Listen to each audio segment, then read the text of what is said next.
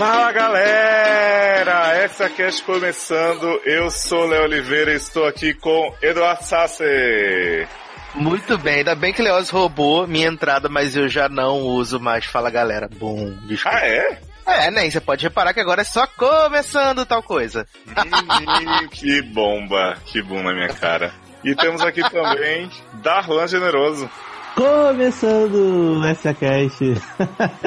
e aí, gente, tudo bem? Estamos aí hoje para falar de muita coisa boa, né? Tá muito animado hoje? Tudo bem? Então, eu tô médio animado, porque não para de chover no Rio de Janeiro, sabe? Mas pelo menos a gente vai falar de muita coisa boa hoje, né? Então, vai. motivo para ficar feliz eu vou ter. Hoje, gente, só veteranas. A gente sabe que tem um monte de coisa aí que vocês querem ouvir. Tem Alter Carbon, que todo o nosso elenco assistiu aqui com todo carinho. Só que todo só eu. Amor. Tem Everything uhum. Sucks, sucesso aí, né? Stranger Things, comédia dos anos 90, todos querem. Mas uhum. hoje é só a série que já tá na sua segunda, na sua sétima, na sua alguma coisa temporada. Tem na primeira também, né? Mas já tá rolando há um tempo, né? Não, eu adoro, adoro que Star Trek é veterano e tá na primeira temporada. é porque Star Trek já existe há quantos anos, Darlan? É porque tem Star Trek tudo, né? Sim, exato. Antes da gente começar a nossa pauta, eu gostaria de fazer uma campanha aqui, jogar no mundo, fazer um apelo para as pessoas. Assistam One Day at a Time. Assim como The Good Place, eu convenci o senhor Eduardo Sassi a dar outra chance. E ele está como? Por favor. Apaixonado diga. por essa série maravilhosa. ícone. Como eu já amava Justina Machado, agora eu amo mais ainda Justina Machado. Mas pois essa série é. é. Um ícone merece ser assistido por todas as pessoas. Eu também, que sempre amei Justina, só não sabia o nome dela, quando o Sassi falou na, né, no primeiro podcast que a gente citou a Andera, tá, eu perguntei quem, mas agora eu sei e eu amo, eu quero um M pra essa mulher. Ela é maravilhosa. Rita Moreno é maravilhosa também. Por favor, prestigie essa maravilha. Sim. Eu tenho uma bomba para falar para vocês. Ih, assistiu. Vi três episódios de One Day at a Time e eu estou amando. Boom.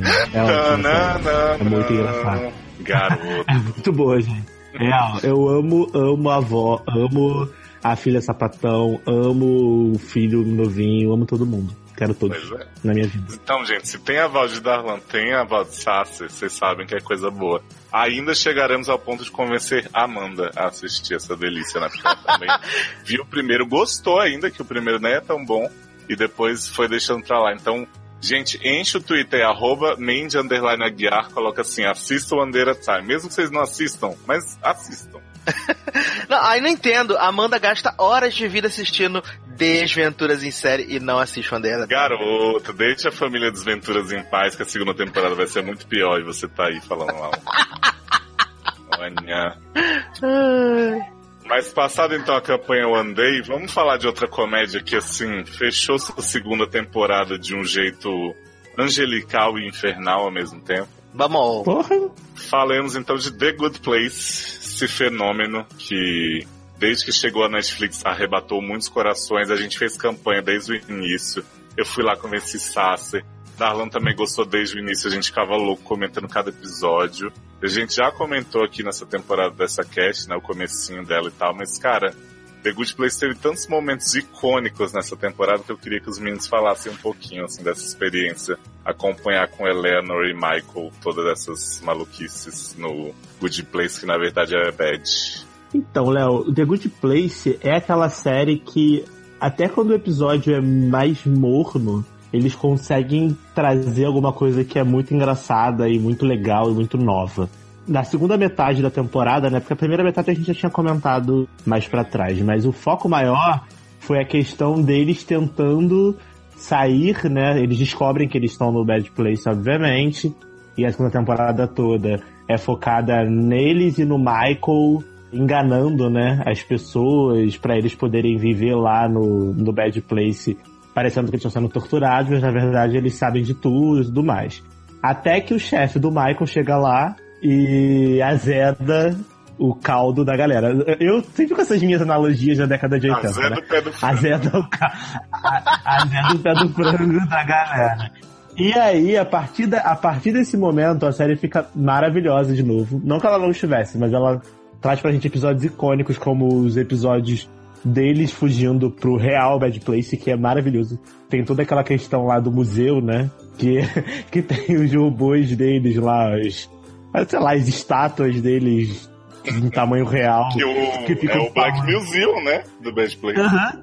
Que ficam falando frases deles, tipo assim, ridicularizando eles. E é muito bom aquele episódio, eu ria muito. Tem o plot maravilhoso do coquetel Molotov, né? Que o Jason revela que pra você se livrar de uma situação que esteja difícil, só você fazer um coquetel Molotov, jogar e sair correndo que dá certo sempre. Tem o plot do, do julgamento, que é maravilhoso. Maya Rudolph, maravilhosa, incrível. Vem M, de melhor atriz convidada. Juíza Burrito, porra, maravilhoso. E tem o twist do final, né? Que eu vou deixar aí pra vocês comentarem melhor para não falar tudo sozinho. Que eu fiquei realmente muito surpreso, porque eu não esperava que aquilo fosse acontecer. Na verdade, a gente, a gente quase acertou, né, Sácia? É. A gente Sim, comentou que poderia ser aquilo e tal. Mas eu não acreditava que eles realmente fossem fazer aquilo. Então eu fiquei surpreso pela coragem que eles tiveram de fazer, entendeu? E foi muito bom a forma como aconteceu também. No fim da temporada aí, né? Como a primeira revelou que eles estavam no Bad Place o tempo inteiro, né? This is the bad place. Esse final agora mostrou Michael e Janet é, fazendo muitas anotações em suas maquinetas de papel enquanto uhum. Eleanor, Tiri, Tahani e Jason voltaram pra Terra, para suas vidas normais, né? E aí estão tendo a chance de ser boas pessoas realmente em vida para entrar no Good Place, já que eles tentaram de outras maneiras, né? Tentaram com aquele balão maravilhoso que julgava se você estava pronto ou não. Tentaram de diversas formas. E aí a gente só acompanhou a parte da Eleanor por enquanto, que foi super legal, assim. A Kristen Bell realmente, até agora, ela não tinha feito um papel que eu gostasse tanto quanto a Verônica mais, mas com a Eleanor ela conseguiu. Talvez eu goste mais, assim, porque ao mesmo tempo que ela é a mocinha buscando redenção, ela tem uns momentos, tipo, ela resolve, ah, não tá dando certo isso aqui de ser boazinha, não vou voltar. E aí ela tem umas recaídas, e a Kristen Bell faz essas nuances muito bem, sabe? Eu, eu acho super divertido. Vale dizer pro pessoal que não assistiu ou que ainda não, não viu a série, que tipo, agora que eles voltaram pra vida, né? Voltaram a, a serem vivos, eles não, eles não lembram, né, do que aconteceu no Good Place e no Bad Place. Eles não lembram na vida após a morte, né? Eles têm uma sensação esquisita. Que a Eleanor levanta lá, né? Ela, ela levanta, não, ela, ela volta pro momento antes dela morrer, atropelada por um carrinho de compras que é maravilhoso, né? Porque ela tá sempre lá na, na primeira temporada a humilhando aquele homem do tipo Greenpeace, ela tá sempre a humilhando ele.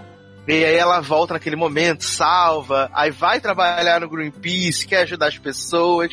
E aí no momento ela sente que, tipo, não tá rolando, né? Enquanto isso, o, o Michael e a Janet estão lá no Afterlife, né? Contando os pontos desesperados para ver se eles vão conseguir e Eleanor começa a dar para trás, né? Começa a querer voltar para a vida antiga e aí tenso. Mas assim, eu, eu amei essa temporada. É como Darlan falou. Mesmo os episódios que não são tão bons, ainda assim eles são acima da média. Sabe? Eu amei os dois episódios da, da Maya Rudolph que eles estiveram ali sendo julgados. Cara, quando o Jason vê o burrito, eles ficam pensando, não, será que a, o teste é não comeram burrita. Não, eu adoro e quando. A, e a Maya Rudolph tirando a foto com ele, tirando a selfie com ele. Viado, e quando o Maia coloca Jason pra jogar o jogo lá contra o time do coração dele, e aí fala, ah, seu teste vai ser isso aqui e tal, e depois o Jason. Eu já entendi você colocou o time que eu mais gosto para jogar contra. Esse é o teste. Aí ela, mas isso eu já tinha falado. mas, essa, mas, essa, era a premissa, Mori, do, do, do desafio. Cara, Cara mas... eu, eu, amo, eu amo a fala dela, dela dizendo: Ah, então eu vou jogar vocês porque eu não tenho nada mais interessante para fazer. Era isso ou assistir aquela série do Netflix que tem o Kyle Chandler?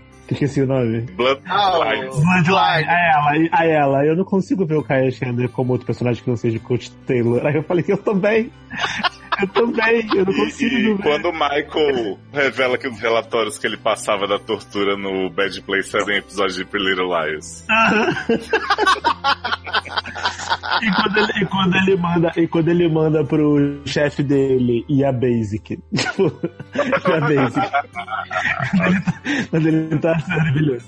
Cara, mas eu acho que assim, isso que vocês disseram dos episódios, mesmo comunzinhos serem muito bons, Eu acho que isso pode ser resumido assim, tanto a primeira quanto a segunda temporada de Good Place. O criador fala em entrevistas que é bom ter poucos episódios como eles têm, porque ele consegue mapear muito bem a temporada. E eu acho que essa é uma palavra que define muito bem tudo que Good Place fez até então, porque assim, a primeira tem humor nonsense, tem camarão caindo do, do céu e tal, a gente ri das coisas, né? Do juiz virando um, um, um cacum quando alguém expressa emoções. Mas a graça é o tanto que eles deixam várias pistas do que vai acontecer depois, né? E quando vem o twist, que nem era para ser mega surpreendente, a gente cogita no início da série, não sei o que e tal, mas a série põe a gente em outra direção e volta nisso, o twist é muito legal porque a série mostrou coisas que nos levariam a isso e a gente nem percebeu. E a segunda eu acho que ela é mais ou menos assim, mesmo que o plot twist deles voltarem pra Terra vivos e tal, não seja algo assim também tão, oh meu Deus, fora da casinha, jamais esperaria, que vocês até disseram que, que adivinharam um pouco eles botam muitas coisas disso na temporada. Então tem o episódio do Trolley, né? Que o Michael ainda tá torturando o Tilly e ele faz aquele desafio de quem você atropelaria. E isso começa a mostrar muito da, da coisa de evolução dos personagens mesmo, né? Que é o que eles vão buscar agora. Porra, o episódio da Janet e do Michael, que é também no meio da temporada, eu chorei Porra, naquele chorei. episódio. Caralho, também. é muito também. bom. Também. Porque, tipo, pega a amizade desses dois personagens que são mega clichês, se você pensar, né? Ela é um robô, not a robot, e ele é um demônio, torturador. E aí eles têm uma mega relação desde o início, quando ele roubou a Janet, né? A Good Janet lá do Good Place real. E aí tem várias twistinhas na história deles, e a Janet sempre implorando pra não ser morta, falando que tá grávida. tipo... Aliás, meu episódio, meu episódio favorito da temporada continua ainda sendo o episódio 2. Ah. dos reboots. Não, e, e, digo mais, né, Sassa, que na primeira temporada a gente falou daquela preocupação. Ah, vai ficar rebutando o tempo inteiro, vai ser isso. Segundo episódio foi e desmentiu, né? Tipo, fez, resolveu tudo. E aí, nessa temporada, quando ela acaba, eu fiquei com a mesma preocupação.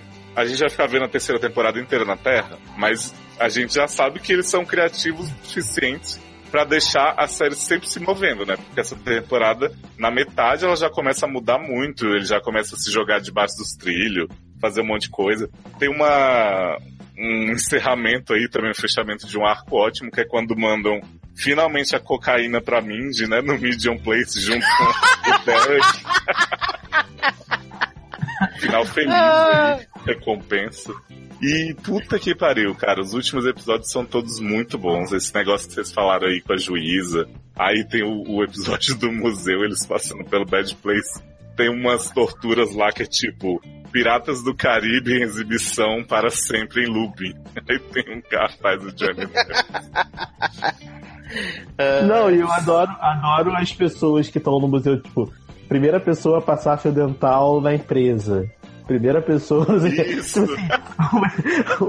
uns prêmios mega bizarros, assim, que é tipo muito engraçado, sabe? E os caras são muito bons na hora de sair da pessoa passando o dental na firma é infernal mesmo. e eu li uma matéria sobre Good Place, muito legal, assim, falando sobre como uma série de comédia introduziu conceitos de filosofia, assim, no entretenimento. Eu não acho que The Good Place se leve muito a sério nesse sentido, ou seja, muito profundo. Mas, por exemplo, esse plot da Eleanor na finale, dela só ser boa porque ela achava que tinha alguma recompensa para ela, gera muita reflexão, assim, né? De você ficar pensando, ah, a gente se comporta certinho e segue, claro, segue lei pra não ser preso e tal, não sei o que, mas segue as regras e tal. Por quê? Porque a gente espera alguma coisa, né? Alguma recompensa. Tipo, alguém Sim. é bom realmente sem, sem nenhum contraponto? Tipo, vou ser bom por ser bom? Não, todo mundo pensa, ah, energia, karma, você, que você joga no mundo, você recebe de volta, né? Tem essas coisas. Então, isso para mim foi super positivo de ser explorado numa série de comédia. É inegável que os caras, na hora de criarem essa série, eles conseguiram fazer uma coisa muito criativa e eles conseguem a cada episódio sair da caixinha ali. Seria muito fácil essa série cair na no clichê, sabe? E eles conseguem trabalhar com clichê e serem surpreendentes ao mesmo tempo, porque acontecem coisas ali que se fosse em qualquer outra série, eu não estaria achando engraçado, mas como eu conheço tanto aquelas pessoas e aquele universo que eles me apresentaram e construíram, que eu super compro e super acho o máximo, sabe? Isso para mim é mérito total da, da galera que criou a série. Eles são é, muito, é, assim. Pra você ver, é, muita gente critica a piada recorrente do Tiri ser indeciso, né? Que realmente às vezes eu acho que vai too much. Mas eu gosto tanto dele que eu ri horrores dele sem conseguir escolher o chapéu. E aí ele fala, pelo menos eu escolhi o chapéu certo. Aí a juíza, não tem chapéu certo, qual é chapéu? Aliás, ele demorou, temos... ele demorou quantas horas pra escolher o chapéu? Foi tipo duas horas e pouco, tipo, mais, muito tempo. Foi mais. E o melhor teste, né? Tahani tendo que passar por um corredor cheio de portas com pessoas falando sobre ela. Aí tem Blue Ivy, tem Príncipe Harry, Príncipe. Qual que é o nome do outro? William e Prince. Tem, um tem outro... a Kardashian. Muito bom. E aí ela entra no quarto dos pais dela, comentando, né? Aliás, esse plot dos pais dela abre uma, um questionamento que eu queria fazer para vocês. Claramente, aquele quarto ali do teste com os pais dela falando com ela é uma simulação criada, né, pelo teste e tal. Vocês acham uhum. que eles vivos na Terra também é isso ou você acha que eles realmente voltaram à vida? Como assim? Não me entendi. Não entendi Porque, sua assim, pergunta. Quando o Michael decide mandar a Eleanor, por exemplo, até a cena do carrinho para ela sobreviver, eu não achei ah. que ela tivesse sobrevivido e voltado para mais tarde morrer e ir pro céu, não. Eu achei que eles recriaram uma parte da vida dela, igual faz no uhum. teste, para ver se ela vai se comportar bem dali pra frente. Sim, eu também achei isso. Eu achei isso, só que se passou um ano, né? Tipo, ela tá muito tempo na Terra. Tanto que, tipo, ela começa, ela começa no carrinho, e aí ela entra pro, pro Greenpeace lá, fica mó tempão, Aí depois ela começa a parar de fazer as paradas. Ela fica meses, entendeu? E aí, nesses meses, são as escolhas dela vão levando ela a fazer coisas. Então, assim, eu acho que ela realmente voltou para a Terra para aquele momento em que ela estava vivendo. Agora, é, por outro lado, desde que ela. Eu não sei como é que funciona o tempo no Good Place e no Bad Place. Se, tipo, se eles conseguem voltar exatamente no momento que a pessoa morreu. Até porque, gente, é ficção, né? Não tô aqui problematizando a passagem do tempo do Good Place. Mas assim, se eles conseguem voltar pro mesmo tempo que a pessoa morreu, ou se, tipo, eles parariam o mundo pra pessoa voltar naquele momento, sei lá, entendeu? Eu acho que pode ser as duas coisas, Léo. Pode realmente ser uma simulação, só que eu acho que eu acho estranho ser uma simulação porque não é por um período de tempo limitado. Porque a juíza fala assim: no momento em que eu achar que deu, deu, ela vai instalar o dedo e eles vão voltar lá para serem julgados de novo. Entendeu? Mas aí você pensa que aquelas pessoas, por exemplo, aquelas amigas da Eleanor que ela volta para interagir, a uhum. vida delas também está sendo mexida com esse retorno. Então eles vão Sim. voltar de novo a Eleanor morrendo no carrinho quando eles forem julgar? Ou eles vão parar de onde ela viveu? Porque ela já viveu um ano a mais, né, naquilo ali. Eu acho que eles vão parar de onde ela viveu. Por exemplo, ela viveu um ano a mais, porque, porque assim, porque se eles não contarem esse um ano que ela viveu, a pontuação que ela fez não vai contar para decidir se ela vai pro bad place ou pro, ou pro good place, entendeu? Então não faz sentido ela ser atropelada de novo por um carrinho e aquele um ano a mais que ela viveu não servir para nada. Então acho que eles deram mais um ano de vida para ela e ela vai influenciar pessoas, enfim, vai mudar também a vida das pessoas e a vida dela. E depois desse período, eles vão falar assim: olha, sua segunda oportunidade já deu, já foi, vem que você vai ser julgado e agora você vai pro Bad Place ou pro Good Place. Mas também, como a gente não sabe de nada nessa série, pode também não ser isso, entendeu? Pode pois é. ser outra coisa. Verdade. A gente tá aqui. Pode ser uma terceira opção e a gente tá aqui tomando um balão. Pode ser o Michael é. torturando eles de novo na Terra. Não, e, e, pode ser, na verdade, pode ser, na verdade, que ela, ela não tenha nem voltado pra Terra. Que aquilo ali, como você falou, é uma outra simulação. Ou ela tá num outro lugar que não é Terra, que simula Terra numa realidade da juíza lá para desempate, não sei. E eu acho que essa temporada o foco maior não foi nem neles, foi no Michael, sabe? Isso que eu achei legal. Porque ao mesmo tempo que eles estavam aprendendo a serem boas pessoas, o Michael estava aprendendo a ser uma boa pessoa, sendo que ele é um demônio. E aí, tanto que tem aquele episódio maravilhoso em que eles dão prêmios para ele de humanos. Ah, tá aqui, ó. Você toma aqui o seu kit de humano honorário. Aí ele, aí ele vai abrindo assim o kit, tipo, chorando. Ah, eu sempre quis ter, não sei o que, não sei o que lá. E quando, e quando, ah, quando tem a crise da Alan, a crise de idade? Nossa, ele é maravilhoso. Um carrão, Volta a Janet de cabelo louro. Ele a Janet com carrão e tal. Muito bom. Ai, gente, Ted Benson sempre critiquei, mas tá maravilhoso. Realmente, nada a falar desse homem. Melhor é. demônio da história da TV. Melhor demônio, com certeza. Então vamos passar do bom lugar pra boa luta? Gente. Porra, bora. Agora eu vou sair porque eu não quero tomar spoilers. Beijos. Ridículo. Bom. E por falar em sempre critiquei, né, Ted Denson e tal, Darlan, a gente tem que mais uma vez dizer que, né, há alguns anos a gente falou, quem vai querer ver uma série de Cristina Baranga, Daiane, na terceira idade. Daiane, Daiane Luca, né? Quem vai querer ver essa merda? Né? Quem se importa? E aí agora tamo louco, né? Família luta, Good Fight voltando a gente enlouquecido. Não, eu achei maravilhoso começando pela abertura, né? Quebrando o computador, quebrando o cara de Trump na televisão, quebrando Vladimir Putin, quebrando tudo, assim. E os caras, eles voltaram com gás todo. E eu senti que a vibe da série tá uma vibe muito mais ágil. Eu não sei te explicar, assim.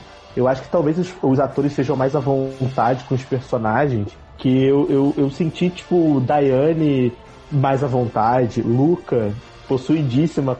Até a menina lá do Game of Thrones, que eu acho em Su, Maia, tava bem no episódio, mesmo fazendo a mudinha, Ai, fazendo cara. a forma da água no início. Ela eu, tava maravilhosa. De, eu gosto muito de Maia porque ela tem esse plot que ela vai lembrando de coisas da vida dela que aconteceram há dois anos, mas ela finge que faz 15, né? Oh. Tipo, uhum. uma peruca, finge que tinha 12 anos de idade, mas com aquela cara de veiaca já. E aí, tipo... Mas pra, mim, dessa... mas pra mim o melhor de tudo foi o plot da professora de tênis, mas fala aí que daqui a pouco eu falo disso. É, não, era disso que eu ia falar. Assim, eu, que, eu, que, hum. eu quero perguntar para vocês se Maia continua sendo a pior personagem da série. Não, a pior ah. personagem da série. Não, eu acho que tem pior. É, tá por vir. Su fica sussurrando no ouvido dela, né? Você sabia sim que seu pai rouba dinheiro. Olha aí na sua memória. Aí começa a vir vários flashbacks de Maia ouvindo atrás das portas, uhum. mas falando que vão roubar dinheiro. aí nisso ela fica. Essa mulher aqui, olha que gostosa. Aí Maia começa a ter vários flashes da mulher se esfregando né? no peito Não, eu amo esse plot da, eu amo esse plot da Sylvester que ela fica no vídeo de Maia assim, tipo, Jéssica, seu pai roubou dinheiro, Maia. Teu pai não vale nada, teu pai não te ama, denuncia ele, denuncia ele. Fala o nomezinho, vai, fala, fala onde ele tá. Aí, aí Maia faz carinha de cu, né? Mudinha da, água, da forma da água. Aí vai e começa os flashbacks na cabeça. Ai, Maia. Nossa, eu tinha 13 anos de idade e aí eu tava jogando tênis e Maia com cara de 30, né? Uhum. Com roupinha de tênis vendo a professorinha peladinha lá e tal, seduzindo ela. Depois, Su dá o pendrive fake, né, lá. Ela ouve o pendrive, aí começa, tipo, a lembrar da voz da professora, falando com o pai, não sei o que, não sei o que lá. Mas essa pessoa é muito volúvel, né? Bem. Muito. Né? E eu penso assim, Darlan, quando teve o episódio da Maia lembrando as coisas dos pais, eu até deixei levar, porque, tipo, tá, algumas conversas há muitos anos realmente você tira da cabeça. Agora, uma mulher que esfregava a chama na sua cara quando você tinha 13 anos, você não vai lembrar? Que ela olha a foto, nossa, não sei, aí depois ela fica, é a fulana. É minha professora de Como, como assim, Anjo? Lembrei. Me explica esse negócio de explica, esfregar a chama na sua cara da menina de 13 anos no Brasil. É porque, sabe, The Good Fight, o plot de Maia especialmente, está muito ligado nos filmes da, do Oscar, né? Então, além de Forma da Água, eles fizeram um plot Call Me By Your Name, que essa professora ia lá passar o verão na casa de Maia, e aí a Maia entrava no ah. quarto, a mulher tava se trocando, aí a mulher ficava, tipo, fazendo uma, uma siririquinha assim na frente dela, tipo, Socorro! super sutil. Por isso que Maia virou sapatão, bom. Pois é. Não, é, na verdade, na verdade tem muito a ver também com Operação Red Sparrow também, né? Que de Lova lá abre a bucetinha e fala, tipo, ah, já cheirou minha bucetinha? Vem cá, você quer? que que é, é tipo a mesma coisa que a, a professora fazia com Maia, entendeu? Só que aí a gente descobre que provavelmente, isso Silvestre, né, quer que Maia pense que a professorinha também estava dando comidinha pro pai de Maia. E aí Maia se lembra, né, que ela tem essa pessoa do Alzheimer, ela se lembra assim do nada, que quando ela tinha 12, 13 anos, a professora teve que ir embora porque os pais dela disseram que ah, a professora tava, tipo, passando dos limites e tal, alguma coisa assim. E aí a Isso. professora vai embora. E aí, Sasser, a Su Silvestre, ela quer muito convencer a Maia de que o pai dela é um filho da puta, não vale nada, não sei o quê. Isso. Aí fala aqui, toma, toma aqui esse áudio pra você ver como seu pai é filho da puta. Aí o áudio é só o pai falando sacanagem pra professoria. Tipo, ah, vou te comer, vagabundo, não sei o quê. Aí ela, ah, senta aqui, não sei o quê, blá, blá, vou pegar seu pau, vou pôr meu sutiã. Aí Maia fica assim, ai, não acredito. tipo, oi? Eu achei que ia ser alguma coisa dele tramando crimes, né? Não dando é? em cima de um moleque que quase pegou a filha. Achei muito bom. E, e a cara de Luca, assim, tipo. Ah, então, então, Maia. Calma, Maia. Maia, calma, não faz nada, não se precipita, te preserva. Ah, fica calma, mulher, se preserva, mulher. Tá fazendo loucura com uma buceta que tu nem chupou, fica calma. Fica Mas, calma. eu queria, antes da gente falar mais sobre o plot de Maia, já que Sasser tá curioso para saber quem é a pior personagem, eu queria falar da super adição ao elenco de The Good Fight, Porra. Aldra McDonald. Porra. Socorro! Não acredito, oh, que, não acredito que guarda-roupa cantante de Bela Fera. É a dona guarda-roupa da Bela ah, Fera. Tá no elenco, meu Deus tá, do céu. A, a, desculpa que deram pra Aldra entrar nessa série é a seguinte. Aldra, que se chama Liz Reddick Lawrence, né? Então ela tem o nome lá da firma ela é a filha de um cara que nunca tinha aparecido na série e morreu. Que era um dos sócios do escritório. Aí o homem morreu, Gente. o povo vai no velório, e aí ficam. Diane fica assim, falando pra Julius, né? Vou pegar essa mulher, vou botar no, no escritório. Vamos vencer aí, dar os votos, vencer o, o, outro lá, o sócio que eu esqueci o nome, o Adrian Osman. E aí vamos pôr essa mulher como um name partner, não sei o quê. Tipo, a propósito de que eu não sei, é tipo, ah, pros clientes seguirem. Ela é um comeback no mundo da advocacia, não sei o quê. E aí Julius fica assim, a gente não pode fazer isso, mas já enrolando o bigode, né? Que Julius é dessas. E aí o Bosman fica boladinho, enquanto isso Diane tá preocupada que Bárbara tá tentando tirar ela da, do escritório, né, Darlan? Isso. E aí descobre no final que Bárbara aceitou o convite daquela véia que negou emprego pra Diane no início da série, tava oferecendo de novo, aí Diane não quis, aí Bárbara foi e pegou. Tem essa vagabunda dessa velha gorda, desse hobbit. Quando eu fui pedir emprego para ela no primeiro episódio, que eu tava falida, fudida, fracassada, essa mulher virou a cara para mim. E aí ela vai abrir mão do emprego dela estável para entrar nessa. para entrar não, pra concorrer, porque a mulher falou assim: ah, tem uma vaga aberta que eu acho que você é a pessoa que poderia ser ideal. Você tem interesse? E aí ele falou assim: não, não, tem ainda. Ah, a, na verdade foi Marissa que falou pra ela, essa pessoa maravilhosa. Sim. Você vai abrir mão do certo, uma pinholou pelas costas? Não faz sentido, né? Eu também não aceitaria, não, porque aquela velha é uma chave de cadeia. Mas eu achei muito engraçado, tipo, ela, ah, Bárbara tá armando não sei o quê e Bárbara tava só querendo pegar o emprego que ofereceram pra ela. Uhum. e tanto que a minha reação foi a reação de Daiane, quando descobre que Bárbara foi embora. Ela, Daiane tá, porque Daiane agora também tá no plot do crack, né? Tá cracudo, tá meu cone. e aí ela, ela, né? Maravilhoso esse plot que a gente vai contar daqui a pouco. E aí Daiane olhou e apenas deu uma gargalhada maravilhosa, riu na cara do perigo. Achei ótimo. Sácia, você não tem noção que Daiane tá ali no, nas, porque tá rolando assim, tá rolando um serial killer de advogado, né? Morre uns quatro só nesse episódio. E Daiane fica assim, tem alguma coisa que estranha. Que isso, Dan? Juro. Uhum. Daiane fica, tem alguma coisa Sim. estranha que esses advogados estão morrendo, não sei o quê. Aí começa a aparecer um homem gritando na TV, mate todos os advogados, kill all lawyers, não sei o quê. Daiane boladíssima, regala no zóio igual Cone Brito, com medo. Aí ela vai numa dessas festinhas de funeral, oh. pós-funeral, né? Aí tá lá, de ah. boa.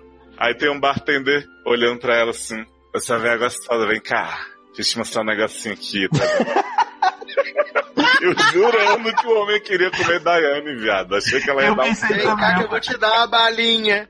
Isso! Eu penso é isso. É, mas foi isso. Fala assim, ó, pega aqui nesse meu bolsinho aqui, vem cá rapidinho, vem cá, vem cá, vem cá. Aí o homem chega batendo assim, olha, tem esse, esse remedinho aqui, é tipo cogumelos diluídos. E aí você pode fazer o microdose, você põe na sua bebida, você vai ver estrelas, você vai ouvir muito jazz. Aí Daiane me representando muito, né? Fala, eu odeio jazz. Aí ele, do que, que você gosta? Aí Daiane pedante, né? Ah, literatura russa e não sei o que, Chopin. Aí ele, então é exatamente isso que você vai sentir. Aí ela, quanto que vai me custar essa brincadeira? Aí ele, pra você de graça, gostei dos seus olhos, seu sorriso, sei lá. Aí Diane deixa a nota de 20 e pega o pote inteiro do homem de cogumelo diluído. Mas depois tu descobre a referência. Isso foi referência a Sônia Abrão, porque ela era cogumelo do sol. Bom. Adoro. Era cogumelo do sol. A Ana é velha, né? E velho tem que tomar cogumelo do sol, gente, pra, pra melhorar a saúde. Eu sei que Diana, a partir daí, toda cena tá pingando uma gotinha nas bebidas, tudo. Marissa percebe que a mulher tá chapada. Aí ela fala assim, Daiane, você tá. Você não tá exagerando, não, né? Você tá de pouquinho em pouquinho. Daiane, hum, será? tipo, já chapada. Daí ele olha pra ela assim, hum, me dá minha droga, eu quero. Daiane vem, deixa eu cheirar. Né, igual aquela mulher do, do programa de TV. É muito bom, ah, de cerveja. O que, que, você, que, que você tá sentindo agora? Vontade. Dá vontade. Qual o seu nome? Alice. Como? Alice. Teu vício é o quê? Bebida. Bebida, quando eu tô com raiva, eu tô triste, eu começo a me cortar, eu começo a ficar nervosa, eu me machuco, eu machuco quem estiver na minha frente. É muito agoniante. Aqui, ó, fechadinho, entregar, sente o cheiro. Dá vontade. À vontade. Sim, senhor. Ali é o que alivia a sua dor. Sim, senhor. Você bebe, você fica bem. Eu fico bem, fico tranquila. A gente não pode esquecer do plot maravilhoso de Howard Juiz, né, Léo? Que Howard agora sambou na cara da sociedade. Viado. Howard fica lá no stand perguntando pro jurado se, se a bebida tá boa, qual que é a cor favorita deles. Ele só não quer saber do caso. Pra quem não sabe quem é Howard, Howard era um personagem que trabalhava na firma da Diane lá na Lockhart em Guardian, ele depois virou Lockhart e tudo, porque mudou de nome 80 vezes. E aí ele foi, tipo, meio que convidado a se aposentar na época de um plot com, Ca com Carrie, que ele tava muito velho, e ele meio que foi acusado de assediar uma menina. Lembra Ele dormia, dormia de samba canção no, no escritório. É, do escritório. E a menina, tipo, acusou, entre aspas, de assédio. E aí deu uma tretinha e aí convenceram ele a se aposentar. E aí essa pessoa voltou agora como juiz e vai ser juiz em The Good Fight. Espera Você apenas você vê cenas. que absurdo, né, Darlan? Só porque era o velho de samba canção, chamava as meninas pra ir ver as coisas do trabalho de samba canção. Elas achavam que era assédio. Agora a professora de Maia ficar passando o peito nela enquanto treina. né? Acho, acho vacilo isso aí. Mas, Mas então que- voltemos a, a Maia, Uhum. que Maia tá muito preocupada que o pai tá pegando a professora de tênis. E aí Luca consegue uma gravação muito comprometedora de pai de Maia fazendo telesexo com Donald Trump. Viado, eu fiquei como nesse, nesse, nesse momento do episódio? Fiquei todo Cara. me tremendo. Falei, porra, agora bom, sim. gente. Eu falei, agora a Maia não tem mais argumento, né? Agora a Maia vai dizer onde o pai tá. Depois dessa revelação bombástica de que pai de Maia e Donald Trump estavam fazendo buddy call, Uhum. fiquei, gente do céu, fiquei como? Não, e o pior é que eu fiquei igual a Maia na cena, né? Porque eu não tava entendendo nada. Começou a entrar o Trump, e aí já tinha tido umas cenas do Trump no começo, uns quotes dele. E eu fiquei, que que tá acontecendo? Pai de Maia é amigo de Trump? e aí quando vi ele, Trump, vem cá na minha mesa. Me mostra a sua que eu mostro a minha. A gente vai construir o muro junto, vai pular o muro pela seca. E quando, e quando ele fala assim, ah, o, o fulano também, o, o Trudeau, é o Trudeau que ele fala? Uhum.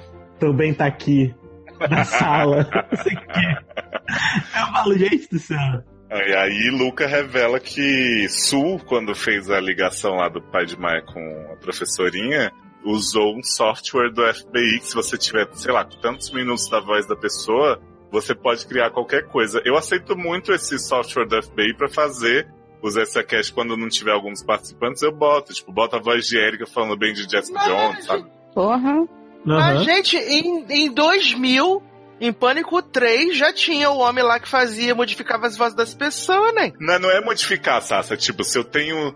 Inclusive, eu teria de todos vocês, né? Se eu tenho, tipo, 10 minutos da sua voz, Sassa, eu posso vo- botar você falando qualquer coisa. Assim, você cria o diálogo, você digita no... Very dangerous isso. Assim, você digita no programa as frases que você quer do diálogo e aí a gente fala. Tipo, tanto que nesse, nesse programa, nesse, nesse programinha que, que o negão lá, amigo de Marissa, investigador, tava fazendo pra Luca, ele botou o Trump falando que queria não sei o quê, que queria dar comidinha pro pai de Maia, que ele era muito sexy, blá blá blá blá blá, entendeu? Que foi o mesmo programa que o Su Sylvester usou para poder fazer a voz da professora de tênis que roça peito na Maia, Isso. fingindo que ela tava falando com o pai, entendeu? Não, mas o melhor foi toda, quando. vez, toda vez que vocês falam Su Silvestre e aí vocês depois chegam em professora, vem professora Chu na minha mente. Mas é ela. Uhum. Ela tá. Eli tá, tá ouvindo um negócio na janela do banheiro, em cima, pendurado em cima da privada. E aí a professora Chu tá do outro lado, atacando, preparada pra atacar. Saudade desse plot maravilhoso de Eli ouvindo as coisas no banheiro. Não é? Aí Luca leva um outro áudio pra confrontar a Su, né? Ela chega assim: Olha, Su, a gente vai te dar o paradeiro do pai de Maia, exatamente o lugar onde ele está, se você tirar todas as queixas contra ela. Isso até parece que vocês têm essa informação, não sei o quê. Aí eles começam a tocar a fita, né? O pai de Maia. Oi, Maia, tudo, tudo bom? Você está focando? Preciso te falar onde é que eu vou me esconder agora, porque eu tô saindo de tal lugar e tal. Pai, não faça isso, o FBI está fechando cerco com a gente e tal. Ele, não, porque eu acabei de sair do último Safe Place e agora eu estou em Chicago. Aí a Suzy vai assim, Chicago? Aí Maia fica tipo, ai meu Deus, fui descoberto. Aí o pai fica na gravação. Você sabe aquela agente da FBI, Madeline tal? Aí nessa hora sua regala os olhos, tipo assim, sou muito importante. O pai dela sabe que eu tô atrás dela, né? Aí o pai fala assim, então eu tô aqui no porão dela. Aí entra a voz da Su falando assim, Oi, Maia, tudo bem? A gente tá fazendo um churrasco aqui, você quer vir? que maravilhoso! e aí Su fica com a cara de cu. Ai, gente, The Good Fight é muito. Muito hino, gente. Enquanto isso, Sassi Não, eu, eu, amo, eu amo essa série. Eu amo essa Pode série falar. porque eles são muito zoeiros, cara. Eles são muito zoeiros. Eles têm uns plots super sérios, mas você se diverte vendo episódios, sabe? É muito bom isso. E Marissa tá correndo atrás do que é seu, né? Exigindo emprego de investigadora. E finalmente Marissa, investigadora, chega pra Adrian e fala: Eu fiz meu teste. Eu adorei o argumento dela, que ela fala, ela fala assim: Esse é o emprego que eu fiquei mais tempo, fiquei mais de dois meses, então eu gosto muito, tô muito capacitado. Tipo assim, oi.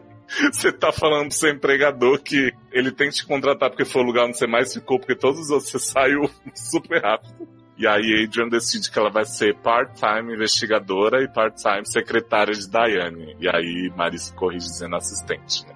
Isso aí. Já quero o spin-off de Marissa. Chamado Verônica Mars. Marissa. Marissa dizendo, todo mundo é obcecado por mim. Ah, tipo Misha Barton, né? Uhum. Saudade. Olha, meu, so meu sonho na segunda temporada é ver uma ponta de Juliana mesmo, todo mundo odiando ela. Não vai ter, garoto. Eles até zoam, falam dela. Ah, é a lixa, né? Aquela vagabunda da NE trabalhou comigo, a piranha. Ah, na primeira Eles falaram temporada disso. elas fazem isso. Falaram, Não, tipo, ah, de novo. aquele seu amigo, Will Schuster, é Will, Will Gardner, né? É falar Will Schuster, olha, olha que louco. É, só dá Maluco professora da Chu, tá vendo, né? É, Will Gardner. Ah, é aquela Alicia Florrick. Aí a Diana, ah, é aquela vagabunda que trabalhou comigo. Mas então acabamos o The Good Fight por enquanto. Só foi a Premiere isso aí, gente. Essa crocância toda.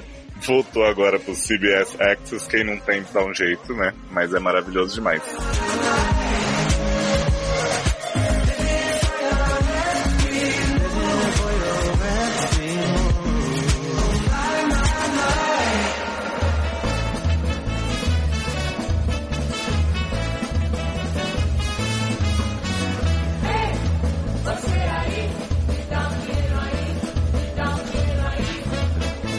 Eu podia estar matando, eu podia estar roubando. Mas estamos só aqui pedindo a sua ajuda para continuar produzindo. Quero ouvir cada vez mais podcasts sobre séries, filmes e tudo de mais aleatório da família SA? Dê aquela forcinha para manter os vícios do nosso elenco. Tem várias cotinhas no uso de um real. E várias vantagens. padrim.com.br barra sede.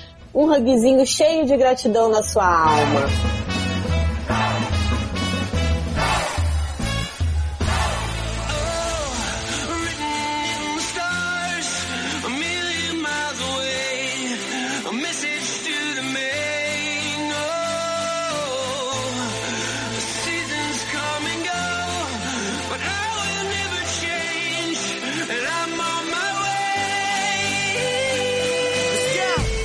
Sabe quem recebemos aqui foi teleportado via nave, via esporos para o nosso mundo? Quem? Leandro Chaves. Xuxa V.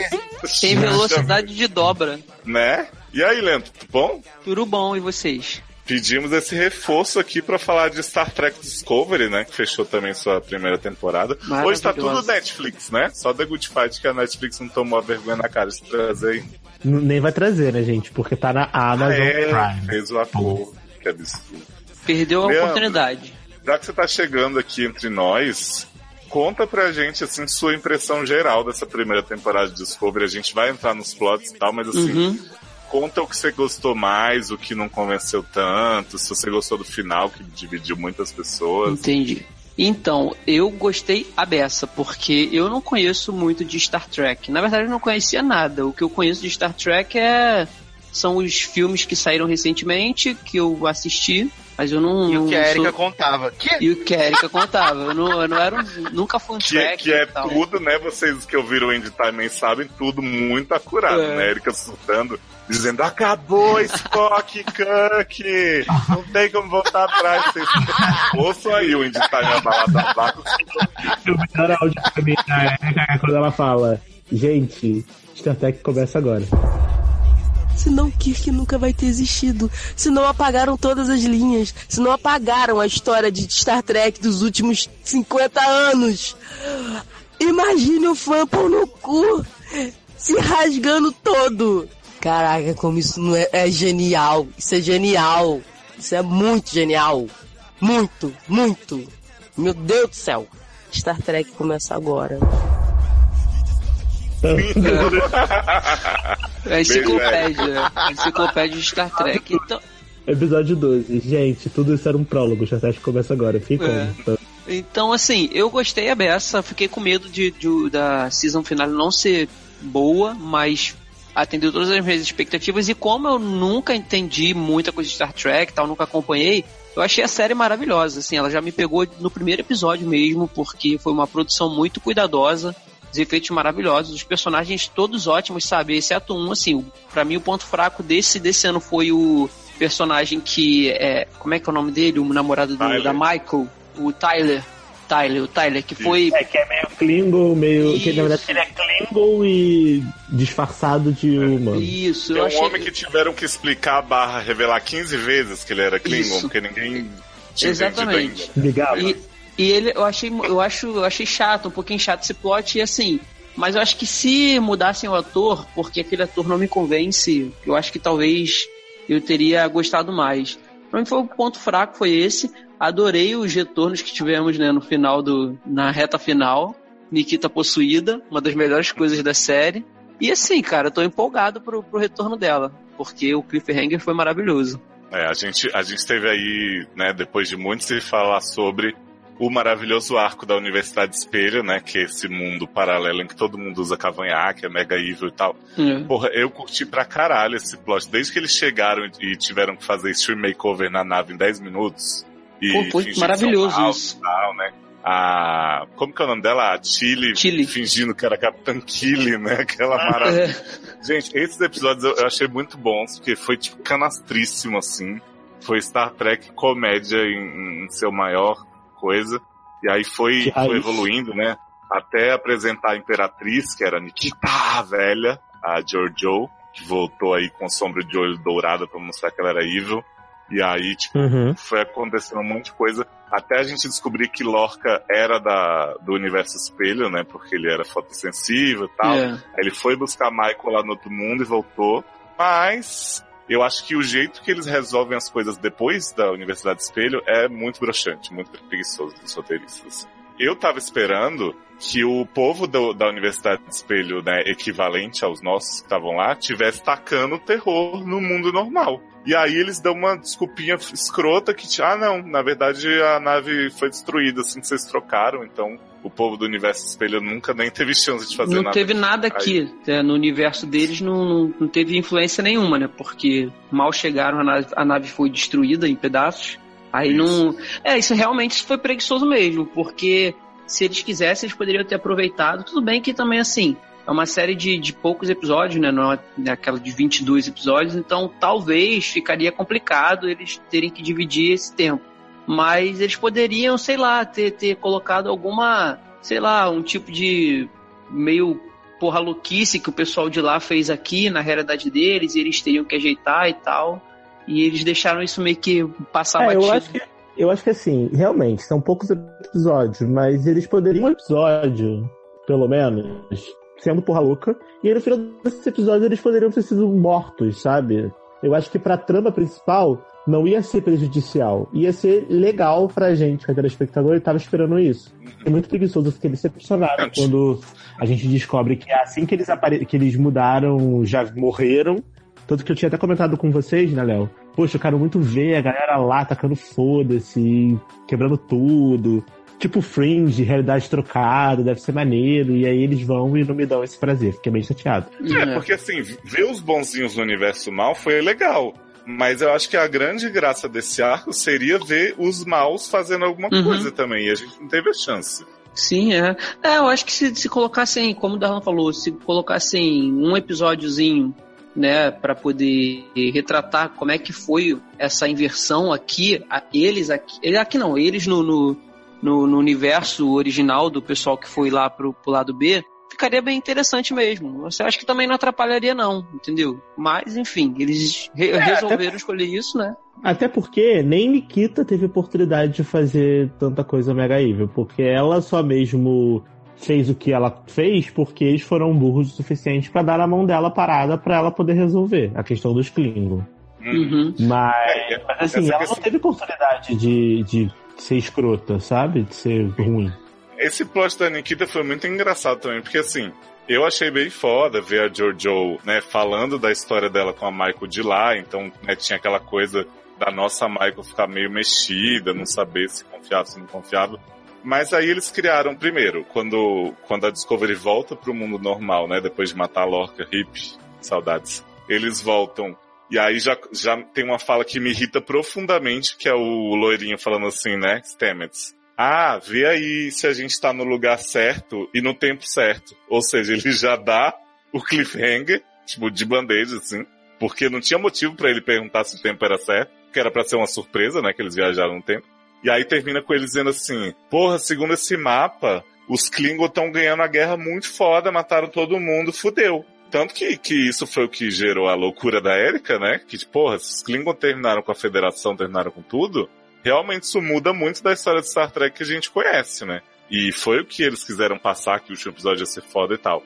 Aí eles, quando eles voltam mesmo, que é o episódio, pra mim, o penúltimo mais sem graça, eles revelam que a federação tá toda de boa, que a almirante lá que ficou 200 anos presa com os Klingon, que são os piores é, estrategistas do mundo, né? Porque fizeram aquele plano ridículo do Tyler que tinha tudo pra dar errado, porque ele mesmo, quando se lembrou que era Klingon, não quis mais ser Klingon. Uhum. Beleza, né? Aí eles soltaram a mulher, a, a almirante, e a almirante, porra, a gente vai fazer um plano muito foda aqui, a gente vai pegar a Jojo, a Nikita velha, e vai botar ela pra liderar a equipe contra os Klingon. Porque eles gostam muito da Jojo e tal, eles vão confiar nela. E aí a gente fala assim, ó, gente, achamos a Jojo aqui enquanto vocês estavam fora, olha que linda que ela tá, não sei o quê. Só que eu fico, viado, esse povo de dentro dessa nave tava todo mundo num universo cheio de doppelganger, e eles não iam desconfiar que era Jojo. E aí Jojo chega no convés e fica assim, quais as coordenadas você quer? A mulher fala, ela, cala a boca, eu te perguntei alguma coisa, sua piranha. Tipo, fica maltratando todo mundo, e ninguém vai desconfiar que ela não é Jojo. Ah, mas eu amo. Deixa eu te falar, mas assim, na, na realidade que eles estavam, naquele nível de guerra, eu até entendo a motivação, tipo, da, da, cap, da capitã lá da federação mais incompetente do mundo, que é essa mulher, a Vulsa. Falar assim, ah não, olha, ela já venceu os Klingon na realidade dela, tanto que eles tinham lá o Império lá, né, ela era Imperatriz. Então vamos tentar utilizar o conhecimento dela para poder eh, tentar ganhar a guerra, já que a gente não tem muita opção. Até porque os Klingons já estavam praticamente com tudo ganho. Só que o meu problema maior é que ele- a federação eles têm esse- essa questão da ética, né? Tanto que o próprio pai da Michael depois vai lá e fala, ah, eu me deixei levar e tal, nanã. E eu achei que foi muito fácil, sabe? Tipo, chegar alguém de fora que é completamente alheio a- aos princípios deles, por mais é, na merda que eles estivessem, eu achei que foi uma decisão muito rápida e muito fácil é, de falar assim, ah, tá bom, vai lá, destrói lá os Klingon, acaba com essa porra, que é o que a gente quer vencer. Eu acho que a federação não faria isso, entendeu? Essa foi a minha crítica. Quando eu, quando eu assisti, a minha estranheza maior deles darem poder completo pra, pra Nikita pela ir lá e tacar o foda-se foi esse. Tanto que a Michael tentava sempre ser a voz da razão. Não, mas peraí, não, vamos ver, não, calma. A Michael era tipo eu, sabe? E a Nikita era as pessoas que estavam falando assim, ah, acaba com essa porra e acabou, entendeu? Digo. Eu acho que eles quiseram realmente mostrar que a federação estava agindo muito diferente do que ela costumava. E que a Michael, depois de fazer o motim, tá, não sei o quê, ela virou a chave e percebeu sobre o que, que era a federação. Portanto, que eles resolvem o conflito com os Klingon também de uma maneira que me dá um pouco de preguiça, né? E aí, tipo, o Michael fica realmente como a heroína da parada. Então, assim, isso para mim não incomoda. Realmente, o que eu questiono é eles quererem botar a Jojo como grande motivadora da galera que se tivesse dois neurônios ia saber que não era Jojo ali, né? É, porque é muito, era muito carão que ela fazia, ela era muito assim, ah, foda-se, entendeu? Fazia coisa que a primeira Jojo não agia assim, por impulsão, né? E aí, pô, uhum. não tinha como não saber que era ela. Agora, assim, nessa realidade que teve, toda diferente e tal, e aí, no final das contas, acabou que a gente teve o quê? Uma morte só, né? Do elenco, assim, que teve dessa primeira temporada, que foi o marido do Stamets, não foi isso? É, né? Sim. Que morreu. E o Lorca. Não, sim, Lorca, claro.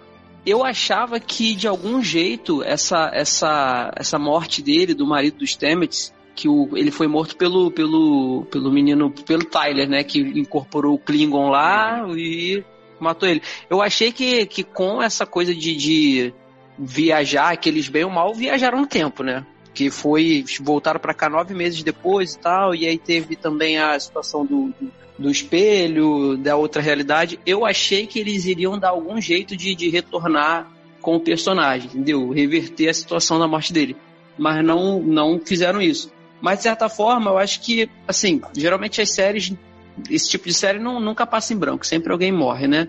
E ele acabou que serviu com, como grande pulso pro próprio Stamets, que foi um dos personagens que eu mais gostei principalmente por causa da, da situação dele descobrir toda a pesquisa dele lá da, da dobra, né? Ele conseguir fazer o. Como é que eles chamam, Léo? Essa. Na é velocidade, velocidade de dobra é, é navegação mas. por esporos. Por esporos. Entendeu? Eu achei muito maneiro esse plot, sabe? Que a gente sabe que no futuro ali, de, de, desse, desse universo, vai ser muito importante isso. Ele, para mim, foi um dos melhores personagens secundários, assim, não vou dizer o melhor personagem, porque a Michael Adorei o personagem da Michael também. E eu achei muito interessante, cara, sabe? O desenvolvimento todo que fizeram, e aí eu pensei que o cara ia ficar na merda completa com, com a morte do, do marido dele, mas foi uma força, né? Quando ele vai lá para aquele. Pra aquela. dentro do, daquele universo lá que ele é sugado, que ele tá todo cheiradão lá, e aí aparece a outra cópia dele. Achei interessante, achei que poderia ficar confuso, mas no final das contas não ficou confuso, então me, me agradou. E eu queria muito, cara, assim, que tem aquele plot do Saru que ele pergunta para Michael se tem outros deles lá, né, no, no universo Gente, B. amo o Saru sendo servido de comida é. pro povo. E aí quando o Jojo vê Saru, ela fica vem aqui, vem, vem, vem. É, tipo, desejando. E assim, eu, eu achei que talvez colocassem ele para encontrar com algum da espécie deles lá, entendeu? Porque ele meio que é a gente eu assim, eu não sei, quem, quem é tracker deve saber tudo. E na série também não deixa muito claro, mas assim, ele é um dos últimos né, nessa realidade A. E eu queria ver como é que, como é que seria essa, esse encontro dele com outro eu dele, ou sei lá, um outro da espécie. Eu acho que poderia ser interessante, mas enfim. Mas tudo que poderia ser interessante em Star Trek Discovery nunca fazem, né? Tipo, é. a história do povo. Do... Assim, eles fazem bastante coisa, não vou ser injusto, mas muito do potencial que a série tem, eles não estão pra lá que a gente tem que seguir a história. É. Pelo menos mas... eles têm um bom cuidado também com a produção toda, né? Porque não, não parece não, que é uma. É linda, cara. É. Muito, muito bonita. Não, ela não é mal feita, não é aquela coisa. Pô, você imagina fazer uma série dessas com, porra, com o chroma key do Once Upon a Time. Ia ser Né? Triste, né? Agora, Leandro, você falou aí do, da navegação por esporos, e esse foi um plot que desde o início também me incomodou um pouco, porque assim, é, achamos a plantinha lá, né? Micélios. Eu até Isso. brinco muito com a Amanda. Tipo, tudo que você precisar, micélios. E aí eles vão, ficam botando micélios aqui e ali. Aí no final, o, o povo do, do universo espelhos terranos, que aliás a Netflix legenda como terráqueos, viu gente? É. Acho um pouco estranho, porque não se passa na Terra. Os terranos vão destruir todos os micélios do mundo, e aí quando eles voltam pro universo deles, tipo, gastou os micélios tudo, fudeu, não tem mais micélio. Tanto que eles têm que fazer um, um pulo manual lá, e vai quebrando um monte de coisa, vai confrontando o Klingon, um monte de Isso. coisa. E aí no meio do episódio, o Stamets fala assim, Menina, sabe o que, que eu lembrei? Uhum. Tinha uma mudinha de micélios ali no meu armário, meu, deixa eu ali pegar. Ai, Aí ele pega a porra da muda, eles inventam um plano lá, tipo, vamos eh, botar um laser no negócio, e aí a gente vai repovoar o planeta inteiro com micélios. E aí, puf, funcionou. Tem um, um micélio agora pra tudo. Então, assim, eles podem voltar no tempo pra pegar o marido do cara vivo, eles podem viajar pra onde eles quiserem. Tipo, micélios é tipo Bonnie, né, em Vampire Diaries. Tudo É, é, a, é a tal da saída fácil, né, cara? Pra você não É, se comprometer é o muito. sexo na China. É, e vamos, vamos resolver isso aqui rapidinho, que a gente não se prende muito nisso pra seguir por outro caminho, entendeu? É re- realmente a reclamação que, que tem dessa temporada, mas no final das contas, assim, eu não tive problema nenhum. Até porque, pô, a, a chance de uma pessoa que não conhece Star Trek assistir, tipo, ah, não gostei, é muito maior, né? Você vai ver a série, você não, não conhece, não, você só tem por base o filme, mesmo assim tu não se apro- aprofundou muito, a chance era grande de, de eu assistir o primeiro, no máximo o segundo e largar. Mas não, eu gostei, fui até o final e segue na grade. E depois dessa amargura toda, eu posso dizer assim que a season finale, né, depois do penúltimo que eu achei mais fraquinho, Uhum. ela me conquistou pelo seguinte, eles deixaram a megalomania de lado, de fazer uma mega guerra, não sei o que, vamos gastar todo o dinheiro do mundo. E eles fizeram um episódio de comédia, de novo, né? Com a Uhum. Giorgio Putona no planeta Klingon, pegando os puto tudo e oferecendo droga pra Chile, né? Ficou lá, que nem Uhum. Daiane, né? Uhum. Só com os cogumelos. Não, é, mas esse plot da, de velho usando droga tá muito recorrente. Teve Muito, Jojo, teve, eles fazendo sexo. e tá- teve também Jessica Jones, Trinity também possuída no, na, na chincha, né? Mas Sim. tá no futuro. E aí eu gostei que, tipo, eles resolveram o conflito Klingon, né, pacificamente, ficou tudo como zerado no universo lá. Ainda tem aquela cena do final mó bonita deles encontrando a Enterprise com o primeiro capitão lá que o Spock serviu junto. Por mim, não, não continuaria a Michael na segunda. Por mais que eu goste dela, eu acho que eles fecharam aí muito bem o arco dela. E aí poderiam fazer, Uhum. tipo, outra tripulação da Discovery, como era o plano no início, né? Quando era o cara lá, o Brian Fuller, do Pushing Days que produzia. Mas assim, eu achei o final muito bonito, muito legal. Agora quero que vocês falem pra mim se faz algum sentido aquele plot, ó, Klinga, tamo te dando aqui o controle da bomba que tá embaixo do seu planeta. E aí você vai reinar porque você tem esse negócio nas suas mãos. Tipo, ninguém podia matar essa mulher e pegar o controle? É, pois é, né, cara? Seria, seria- era o mais, é o mais óbvio, né? Nesse, nesse universo que, tipo, matar não é difícil. Pois é. Ela chega lá, ó, eu posso explodir tudo, vocês vão me respeitar, os Klingons vão ser bonzinhos, não sei o que, povo. Ah, tá. Tipo assim, Fica Mas aí, o- tá bom. Aco- a- vai acordar toda morta. toda moto com a boca cheia de formiga. Mas É. beleza, a gente perdoa, porque o final foi mó bonitinho, a Michael depois sendo Foi. condecorada, lá voltando com a mãe, não sei o que e tal. E aí eu, sei lá, queria saber se vocês têm algo mais da temporada destacado. Não, o que, assim. eu, o que eu quero dizer é o seguinte: Star Trek Discovery me, me surpreendeu positivamente, muito bem. Foram 15 episódios, mas eu me diverti muito assistindo, adorei. Gostei da, da história, gostei dos personagens principalmente. Me vi preocupado com os personagens, uma coisa que é difícil eles desenvolverem, ainda mais numa série que é um, um sci-fi, né? Que você não foca tanto assim no drama pessoal do- dos personagens. Me vi me importando, torcendo por eles. O final foi ok, esperava mais, esperava algumas coisas diferentes, mas não tira pra mim o mérito de tão boa que a temporada foi pra mim. Então, assim, recomendo muito. Quem não viu, assista. E é isso, gente. Vamos, fech vamos fechar aí com o Michael, com o Giorgio, com Maquita vivíssimo, né? Meu chip, Maquita. Maquita. Tamo junto. É isso aí. E teve um episódio, assim, dá pra ver tranquilo, fazer uma maratona rápida. Acho que teve um episódio de. Porra, dá não, viu? É Porra! Tava- Deu deu uma forçada, né? Dá pra ver Não, tranquilo uma, Tem uma horinha, né? Tem episódios ali que, pô, tudo bem, 40 minutos, mas tem episódio que não chega nem a 40 minutos, cara. Tem episódio sim, que é. Que é... Tem um episódio. Pô, mas Né? aí os outros não passam também de 50, né? Passa, sim, já. Então, assim, Sim, passa. geralmente essas séries que vão tudo pra Netflix, assim, ou da Netflix, ou dessas, né, que vem parceria, geralmente é tudo episódio de uma hora, pô. Uhum. Não, é porque o Star Trek Discovery também é CBS Access, junto com The Good Fight. É. Só tem 55, 59. Porque, pô, tem essa, uma série nova aí que estreou que eu tava querendo ver quando eu fui ver os episódios, aquela 7 segundos. Porra, tem um episódio de uma hora e vinte, não. Não. Leandro conferindo ao vivo a duração dos episódios. Vamos usar uns micélios aqui pra trazer Sassi de volta à vida e falar, Vamos. finalizar aqui com o crossover do pop? Porra, aí sim, How to Get Away with Scandal. Porra, agora, por favor. agora sim, né? né? Sassi, por favor, conte pra gente como, em que circunstâncias os caminhos de Olivia Pope e Nelise se cruzam. O que acontece? Quem tá assistindo How I Met My Murder, né?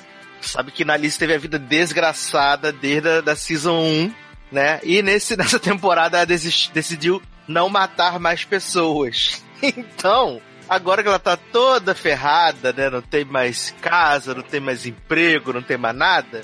Ela resolveu fazer uma ação coletiva para mostrar que ah, os defensores públicos da Pensilvânia estão sobrecarregados, então eles não podem dar uma defesa decente para os réus, né? Aí ela viu, principalmente as pessoas são as mais pobres, negros, latinos, coisa e tal. E aí ela resolve demolir o sistema de justiça norte-americano, bom. Só que não dá Quebrar. certo. Ah, Só que não dá certo. E aí, menina. Meu Deus, fugiu o nome da menina. que isso? A menina. Gente do céu. Menina Miquela, lembrei. Menina Miquela fala assim: Nem, tem a pessoa que pode te ajudar, que é muito maravilhosa, que tá sempre resolvendo as coisas do poder. Minha amiga Olivia Popes. Aí Nelise vai lá pra Washington, né? E aí tá lá Olivia Pope escrevendo no quadro How to Get Away with Murder. Vou ensinar vocês como assistir essa série. Vai ser um lacre, um bafo maravilhoso. E aí tem o encontro, né, dessas duas personagens maravilhosas e a gente vendo o abismo de atuação entre Viola Davis e Carrie Washington. Boom! Olha, gente, assim, eu queria falar que eu realmente não vejo Scandal desde o piloto. Eu sei que o Darlan elogiou bastante a temporada passada e tal. Mas assim, cara, essa mulher Carrie, eu até vi umas cenas da primeira pra conferir se isso sempre foi assim. Essa mulher, ela aumentou os dentes de um jeito, porque ela sempre foi dentuça. mas ela tá, tipo assim, no limite, porque eu acho que ela deu emagrecida. E ela fez algo também no rosto que a parte de baixo da boca dela não mexe mais. Então, ela só mexe o lábio superior quando ela tá falando. E aí ainda. E ela fica assim, safada, essa é Olivia Pope. Ela fica igual o Henry Cavill, que tem o bigode no filme. Amo! Gente. Podiam ajeitar os dentes dela digitalmente, né? Né, fala pra gente, Carrie sempre foi assim e a gente só não enxergava ou ela tá piorando de um tempo pra cá? Não, Carrie sempre foi dentuça. Carrie sempre foi dentuça e ela sempre é, atuou mais com os dentes da frente, sempre. só que, só que o problema da Olivia, a Olivia Pope, ela não é uma personagem que ela é legal, assim. Eu não nunca em Scandal eu nunca gostei tanto da Olivia Pope. Eu sempre gostei dos coadjuvantes. Ela é babaca, né? Tanto que assim, porque ela é meio escrota, ela é tipo, gosta do- da, da- Tipo aquela pessoa que gosta de lacração. Fala uma frase Ah, e faz, sai fazendo cara de sofrimento. Ah, assim, você repara só. Quando ela dá um esporro em alguém no episódio, eu falo uma frase assim enigmática, ela sempre sai fazendo cara de choro, assim, depois. Eu percebi isso, cara. Porque ela, porque ela é assim, desde sempre, entendeu? Só que o, que o que me ganha em Scandal, e eu vi muita gente criticando o episódio de Scandal, falando assim, ah, o episódio de Rádio Garoto foi muito melhor e tal, episódio de Scandal foi chatíssimo. Sim, eu, como vejo Scandal há algum tempo, gente, eu gostei bastante do episódio, Eu achei o episódio muito dois. legal. Principalmente porque as tramas que estavam rolando no episódio foram tramas bem ágeis que não tinham. Porque assim, Scandal virou uma coisa muito megalomaníaca, né? Eu já contei pra vocês o plot maravilhoso de que Olivia Pope foi motivo de quase uma guerra nuclear, né? Viado, Contei pra vocês esse plot maravilhoso. Gente, Oi? deu arma pra Klingon. Ah, uhum. É, na verdade, deram o controle da bomba pro dente de Olivia Pope. E falou assim: se tu quiser, tu explode o mundo clean todo lá, não sei o dente dela é o Groot? Sim, então assim, então eu fiquei muito feliz de ver um episódio em que todo o foco era numa trama que era uma trama realmente política e envolvendo os personagens da série.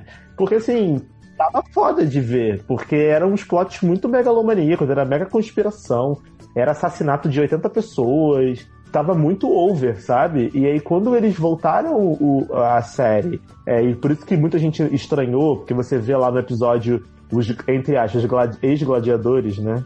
Amo os gladiadores de terno. Tem a Abby, o Huck, a Queen, todos eles lutando contra a Olivia Pope. E aí as pessoas não entenderam porque eles estavam contra a Olivia Pope se eles eram da firma dela. É, não, a mina lá tá lá fazendo a, a, o- a Mariah Carey no clipe de Obsessed, né? Vendo a Olivia Pope lá no YouTube. O Mas as pessoas não todo entenderam olhando- por quê. Mas É, não mas tem assim, motivo eu acho- sexo. Não eu, não, eu acho que é muito complicado quando você faz um crossover assim, que o público que não assiste uma série, tipo, Scandal é uma série velha, né? Porque já tem sete anos. Você fazer um crossover com uma série mais jovem, de um universo que teoricamente não tava junto, é realmente complicado. Porque, por exemplo, quando a Olivia vai lá falar com a Melly, que ela tá com a Annalise, aí tu vê que tem um rancorzinho da Melly com a Olivia. Tem, Mas, tipo, você não, você, você não sabe o porquê daquilo, e nem a Olivia faz a menor questão de explicar Foi o motivo meu caso. daquilo. Foi o meu caso. Entendeu? Eu quem me explicou, assim. quem me explicou o que aconteceu foi você e foi Zanon que falaram: "Ah, a Olivia fez um negócio lá que matou os reféns, não sei o que, blá blá blá", e ela mentiu pra Melly. E aí, por isso que a Melly tem esse rancor dela, mas quem tá por acaso ali só passando pra ver Scandal, isso ficou um pouco Foi o mal meu caso. explicado. Foi o meu caso. É, então, é- é- mas o meu ponto é o seguinte: o meu ponto é o seguinte, tipo, eu acho que o crossover ele funciona pra história central, que é a história da Annalise e da Olivia. A Olivia querendo limpar a barra dela, porque ela não é inocente, ela tá fazendo aquilo porque, nossa, ela ama o- as pessoas e ama. Ela, ela tem um coração, entre aspas, bom, ela quer ajudar, só que ela também que tá vendo o que, que pode ajudar ela naquilo ali. Ela tá, tipo assim, fracassada fudida, ela não tem mais credibilidade nenhuma, é, ela foi expulsa do governo devido a essa questão da, dos reféns e tudo mais. O, o que era o presidente, não é mais o presidente, agora ele é o dono lá da ONG, lá onde ela foi pedir ajuda. E a Mary, que é a ex-mulher dele, é a presidente. E vocês não sabem porque vocês não viram a série, mas ela ajudou a Melly a se eleger, ela fez a campanha, por isso que ela tava passando do governo. tal. Eu sei porque, como eu convivo com você, a gente sempre fala de de Ah. uma maneira ou outra. Eu sei de todo esse plot, que a, que a Olivia pegava o Fitz, até porque eu vi a primeira temporada de Scandal, né? Que a Olivia pegava o Fitz, teve um inferno, foi sequestrado, o pai dela é mega evil, né? Aham. E aí o Fitz saiu da presidência, ela se candidatou. Você contou que teve o plot lá do Carlos de Desperate Housewives, que era o outro candidato. Que aí teve. Ele ganhou a presidência, mas foi assassinado antes de assumir, essas coisas tudo. Aham. Tudo Entendeu? isso. Mas, mas aí- eu acho, eu acho que assim, como decisão criativa, já que no, no frigir dos ovos, a trama é uma trama de How to Get Away, não é uma trama de Scandal, eles poderiam ser um pouco mais simples na, na, na condução do, da parte de Scandal, entendeu? É, porque o que eles fizeram, cara, foi. Mas o que eles fizeram foi muito óbvio. Assim, eles queriam juntar pra. Porque assim, a última temporada de Scandal, eles queriam fazer isso pra dar pros fãs que sempre pediram. Ah, por que, que Olivia e a Annalise não se encontram? As séries são muito, entre aspas, vivem ali no mesmo ambiente, daria pra funcionar bem, como eu acho que funcionou bem. Tanto que, tipo, Michaela dando por, você tinha pro carinha lá de Scandal. Os, perso- os- os personagens mega se conectaram bem. Eu acho que rolou uma química real entre os personagens de Scandal e How to Get Away. Tanto que se Scandal acabar e a, o carinha de Scandal lá que comeu Michaela quiser ir pra How to Get Away, porque eu também acho que Get Away vai acabar porque ninguém merece porque Michaela com Asha, quem aguenta? Entendeu? Eu acho que daria um up muito melhor pra personagem. Porque ele é um cara muito bom, ela é uma mulher muito inteligente, e aí eles combinariam bem. Mas assim, eu acho que funcionou o crossover. O problema é que foi feito nas coxas. Que eles queriam juntar, eles tinham um roteiro fechado pra última temporada de Scandal, e tinha o roteiro de How to Get Away. Falaram assim, hum, como é que a gente vai fazer pra juntar isso aqui? Ah, vamos pegar esse plot aqui da Annalise, que ela tá Então. querendo não sei o quê, e vamos extrapolar isso pra Suprema Corte, que a Olivia pode ajudar. Aí foi isso, entendeu? Ô, Darlan, mas Por isso, isso- esses detalhes foram esquecidos no churrasco. Isso, Mas, esse- isso, essa aí já estava cantado desde o início, quando a Annalise começou com essa história de fazer uma ação em massa. Na semana que confirmaram que ia ser o crossover, eu, eu tinha falado, não sei se foi pro Eduardo, se foi outra pessoa, eu falei, cara, eu tenho certeza que vão usar isso daí para poder levar pra Washington fazer o crossover e tal. Eu também acho que, assim, na questão da junção dos personagens, ficou bacana. Tanto em Scandal quanto em How to Get Away, assim, teve química, sabe? Legal. Apesar de você ver a diferença de atuação da, da- das protagonistas, que, pô, a Annalise não tem nem como comparar com a atuação da, da Kelly Washington é melhor que Viola, né, gente? De Deus. É. Mas assim, não dá. Gente, não dá pra. Não dá, é tipo comparar, sei lá, carisma, entendeu? E Meryl Streep. Não, não, dá, não, não, assim. mas, mas é que assim, a Carlinha Souza no elevador chorando 20 minutos é melhor que Carrie. É, não, a questão é que a galera vende a Carrie Washington como nossa, uma atriz tão foda que faz uma atuação incrível pra Olivia Pope. Que aí quando você vai ver real, oficial, o que tá acontecendo, você fala assim, gente, o que que tá acontecendo? Tá um pouco esquisito, né? Não, é Eu porque acho- assim. Ah, fala, Léo. Eu acho que a Olivia Pope é uma personagem muito forte. Tipo, eu que não vi a série, não vejo, aliás, fiquei bem emocionado com algumas coisas dela, assim. O Sassi falou aí, né, das informações de Scandal que quem chegar agora na série não vai entender. Pra mim não fez tanta falta, assim. Tipo, eu vi que a Olivia é, fez as pazes, entre muitas aspas, com os gladiadores de terno, né, que estavam lá boladinhos com ela. Eles foram contra ela, depois deram uma ajudinha. Vi que ela tinha aquela relação estranha ali com a, a presidente e com o presi- ex-presidente horroroso também, eu odeio aquele homem. Mas eu acho que o episódio foi muito mais sobre a relação dela com a Annelise, elas no salão, elas vendo Uhum. as semelhanças entre elas, elas dando voltas no lindo Capitólio de Washington, né? Uma cena gravada lá, assim. Não tinha. Olha! Né? Melhor cromatia ever. Maravilhosa! Olha, melhor fazendo, ju- fazendo jus ao canal que presenteia a gente com Once Upon a Time, né? Pois é. E aí eu acho que assim, ela é uma personagem, por mais que as pessoas não gostem, ela não seja uma personagem gostável, ela é uma personagem muito interessante, assim. É uma mulher poderosa, é uma mulher boa no trabalho dela. Por mais que ela tenha as crises de insegurança ali, quando ela decide o que vai fazer, tanto que ela e a Annelise têm, né, em momentos diferentes. Uhum. Elas ficam ali brigando, ah, você achou que eu ia estragar o negócio, mas na verdade é você. E aí uma acaba dando força pra outra e, e elas mostram quanto elas são fodas, cada uma na sua área de atuação. Então eu acho que as pessoas confundem isso e acham que a Kerry Washington é muito boa, porque a Olivia Pope é uma personagem muito interessante. Mas, né, realmente, se fosse alguém um pouquinho melhor, eu acho que seria um up. Mas tudo bem. É, assim, eu Agora acho, eu- acho também que a Carrie Washington. Eu, ra- rapidinho, sabe, só pra fechar. Eu acho que a Carrie Washington ela tem um problema que, como ela tá é, fazendo Olivia Pope, e só a Olivia Pope, praticamente, por sete temporadas de Scandal, ela pegou alguns vícios que ela não tinha no início, assim, tipo, principalmente essa questão de, de lacração e sair com cara de choro, toda a cena, que ela lacra alguma coisa, ela sai com cara de choro. Essa questão do, de falar com o rosto parado e só a boca, se você reparar, as cenas em que ela tá puta, ela olha pra pessoa e fica falando assim, tipo, muito articulada, porque a boca dela já é uma boca grande, né? Aquele dente pra frente, ela fica fixamente olhando pra pessoa e falando, e aí você não consegue ver outra coisa na atuação dela que não seja o tamanho do dente dela e a boca dela falando. E aí parece que ela só tem boca, que no início ela não era assim, entendeu? Eu acho que o problema da Olivia é que ela é uma personagem que ela foi sendo desconstruída ao longo de sete temporadas. E ela foi sendo torturada, assim. Por, por todo mundo, assim. Por, pelo pai, que é um filho da puta, pelo presidente, acabou com a vida dela.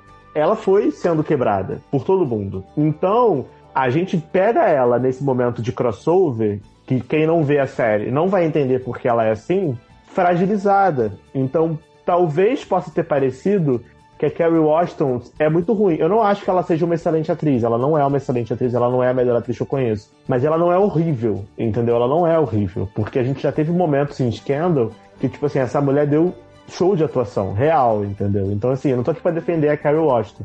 Mas eu também só queria deixar claro que talvez nesse crossover, por ter a questão do paralelo com a Viola Davis, ficou parecendo que a atuação dela é uma atuação muito merda, quando na verdade ela não é tão merda assim. Às vezes, não sei, só por algum merda. motivo. A, a, dire, a direção do episódio talvez não favoreceu ela, não sei. Mas eu não acho que ela seja tão ruim assim, entendeu? E eu acho que isso é uma, é uma questão, não só eu que tô falando.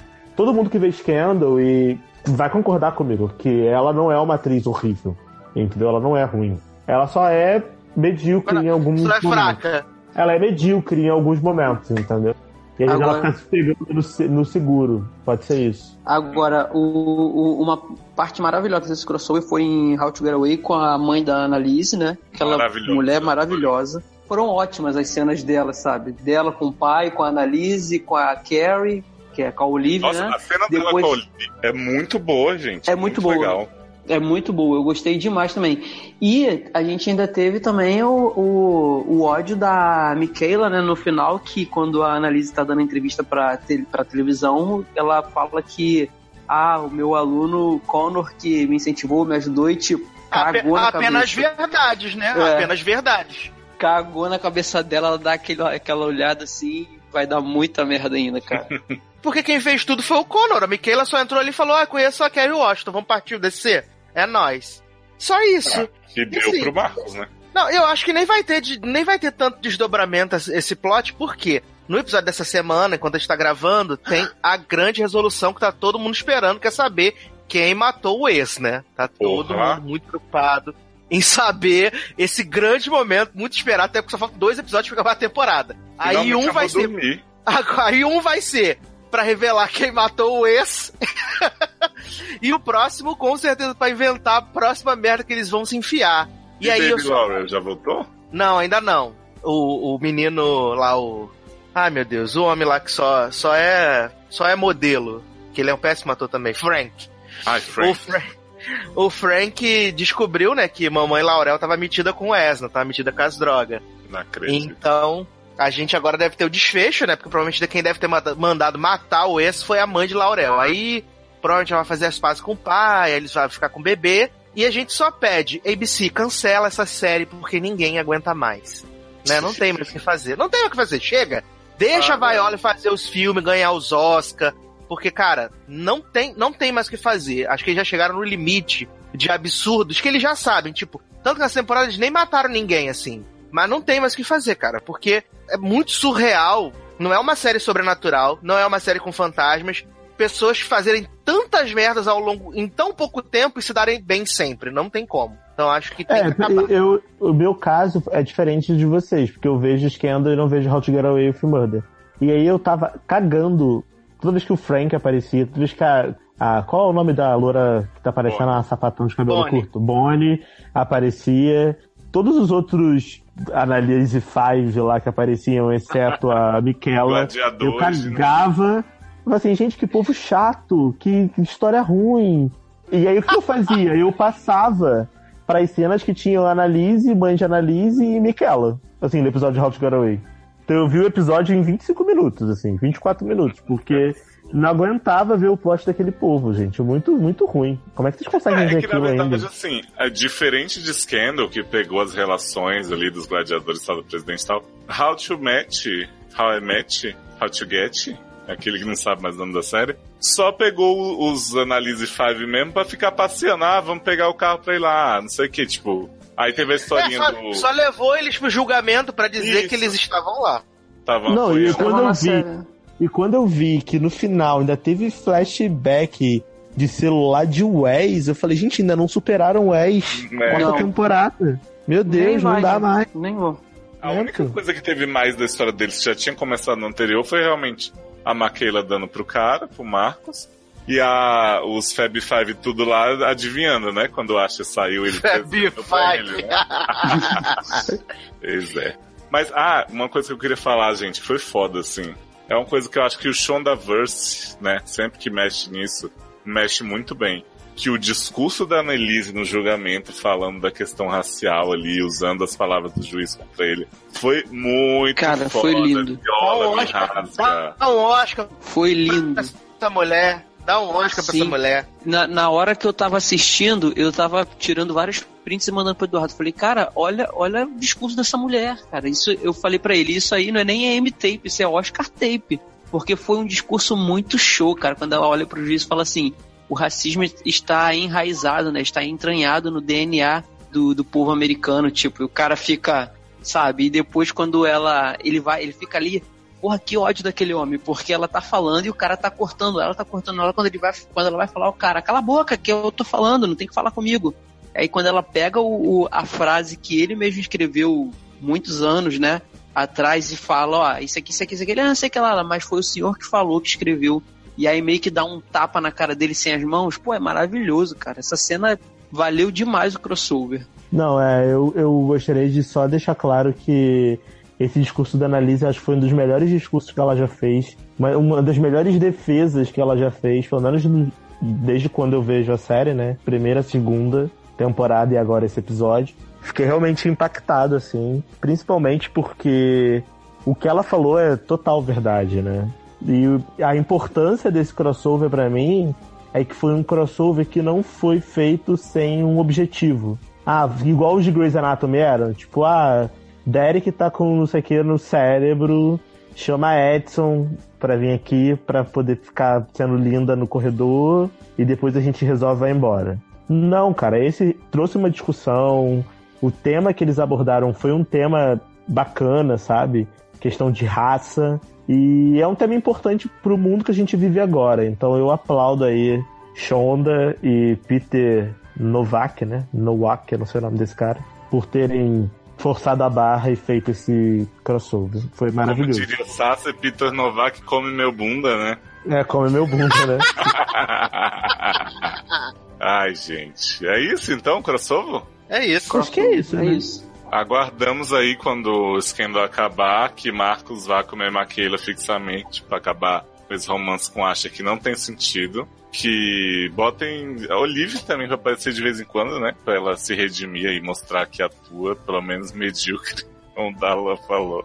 Mas gostei bastante, assim, eu não vejo as duas séries, né? Diferente do que vocês estavam falando, eu conheço mais How to Get Away, vi um pouco mais ainda do que Scandal. Scandal realmente, quando eu vi a última vez, ainda tinha Desmond no elenco, então faz um tempinho. Mas eu achei bem positivo, assim, achei que as duas personagens casaram muito bem, assim, elas têm até personalidades bem parecidas, até a história de, de como cada uma decaiu na vida e tá dando a volta por cima. E eu acho que a questão mesmo do plot da Annalise foi muito bem explorado. Pra mim foi bem positivo, né? Porque How to Get Away pra mim já tinha se tornado aquele novelão ridículo. E aí pegar um assunto bom, assim, fazer um plot isolado bem feito, me deixou bem feliz. Pois é. Então, gente, quero aproveitar que eu tenho o time logado todo aqui e deixá-los à vontade para fazer o jabá aí. Os três podem se degladiar de terno pra, pra ver quem fala o quê. Fiquem à vontade aí. Eduardo, é contigo mesmo. Eu não, eu vou fazer, eu vou, vocês fazem, vocês fazem o jabá do logado, eu vou fazer um jabá pessoal da minha pessoa, lógico. Programa. Vou, vou me vender. É... eu quero pedir pra vocês ouvirem lá minha participação no Cinemação, né? Onde eu tive falando sobre o Oscar 2018. Falamos Uhum. bastante mal de forma da água.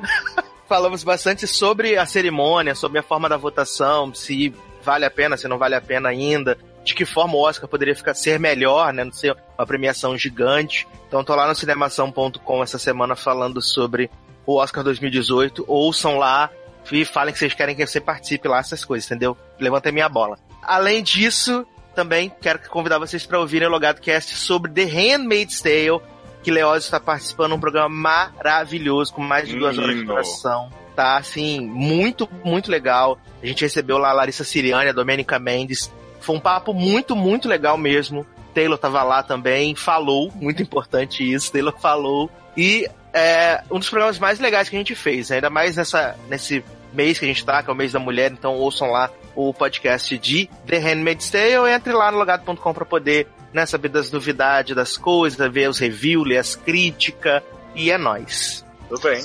É isso aí que o Eduardo falou. Então, sobre ele falou que ia fazer o jabá pessoal, mas ele acabou fazendo o logado também. Fazemos todos parte do, do time logado, né? Inclusive o Leózio. Mas a gente tem redes sociais diferentes, obviamente. Então, quem quiser me seguir ou me adicionar no Facebook, no Twitter, Leandro Chaves D, letra D no final, né? É bom enfatizar isso sempre, porque às vezes não. O pessoal Leandro Chaves D e bota um DE na frente, mas não, é Leandro Chaves D, D mudo. E que eu tô lá, assim, Twitter eu não uso muito, mas se alguém me mencionar, de vez em quando eu dou as caras lá pra falar alguma besteira, como foi na, na, na nossa última cobertura do Oscar, né? Que a gente fica lá o tempo todo falando besteira, é muito bom. Mas no Facebook tô sempre lá, quem quiser me adicionar, quem quiser me seguir. Quem quiser bater papo comigo no Telegram, com a gente, acesse também, é importante dizer, o nosso grupo lá, o Delusive Logado no Telegram. Tá sempre bombando, tá sempre o pessoal lá reclamando, discutindo, se amando, brigando. É ótimo, gente. Então façam parte. Vocês são todos muito bem-vindos. É, só queria só deixar claro, rapidinho, para as pessoas irem mesmo lá no Cinemação, né? Comentar no, no post que o Sácia tá, pra poder desmascarar a Sácia, porque quando ele vai gravar lá no Cinemação, ele se faz de cult, entendeu? Tipo, ele, ele fala de, sé- de filmes cult, de coisas de série Fala dos de documentários PNC. Lá Kong é Aham. ruim, né? Quando na verdade lá não, lá não, lá Kong é maravilhoso, né? Porque ele, ele ama, mas assim, só isso, porque eu lembro no ano passado, no podcast que ele gravou, que eu fiz questão de ir lá desmascarar ele, que ele tava falando de fences, não sei o que, não sei o que lá. E aí eu fui lá logo e mostrei lá, botei o link do podcast que ele tava falando sobre cu, sobre buceta, no lugar do cast, entendeu? Pra mostrar a verdadeira face amo- de Eduardo Sácio no cinemação. Fences. Vocês, vocês não gostaram, Uhum. mas eu amei Fences. Amor sim, amor sim. Amei Amor sim, eu re- resgato lá minha nota pra vocês. Lá vocês vão ver que foram nota 9 na época. Eu fui muito criticado na internet. Eu posso falar sobre cu, sobre buceta e gostar de cinema. Uhum. mas, é, mas nesse programa, ele tá- o programa tá bem, assim, bem descontraído, tá bem legal. Ô Darlan, e quero que você aproveite a oportunidade aí pra se despedir, que é uma coisa que você tá fazendo. Não aguento mais, gente. Eu vou acho, parar, né, inclusive, até... Eu, eu tenho que fazer a revelação pra Darlan. Eu acho que a gente chamou ele tanto pra gravar, né? Porque, não, Darlan vai embora, não sei o quê. Que a gente acabou zicando ainda de Darlan. Verdade, eu acho também. Eu vou parar de falar nesse assunto porque eu acho que vocês estão tra- trazendo energias negativas Não, pra, pra Darlan, me você- ouvir isso aí. Você tá liberado pra ir, fica tranquilo. A gente não vai mais ficar te exigindo ficar mais pra gravar, não. Até porque a gente já decidiu um horário aí muito bom, vocês não sabem. Darlan vai gravar sempre com a gente no domingo. Eu e a Erika de Uhum. manhã, né? A Erika tá muito animada. Se vocês quiserem também estão convidados. Aí Darlan vai estar lá no meio da tarde, curtindo um domingão. Não sei como é que eu falo o som da Polônia, tá garantido. É isso aí. Mas ó, pra quem quiser me seguir aí, arroba generosódio no Twitter, Darlan Generoso no Facebook, generosódio no Instagram. E é isso aí, gente. Obrigado por tudo. Espero que vocês tenham gostado. Assistam Scandal, última temporada, entendeu? Vai ter muita Olivia Pope passando fio dental naqueles dentões dela, maravilhosos.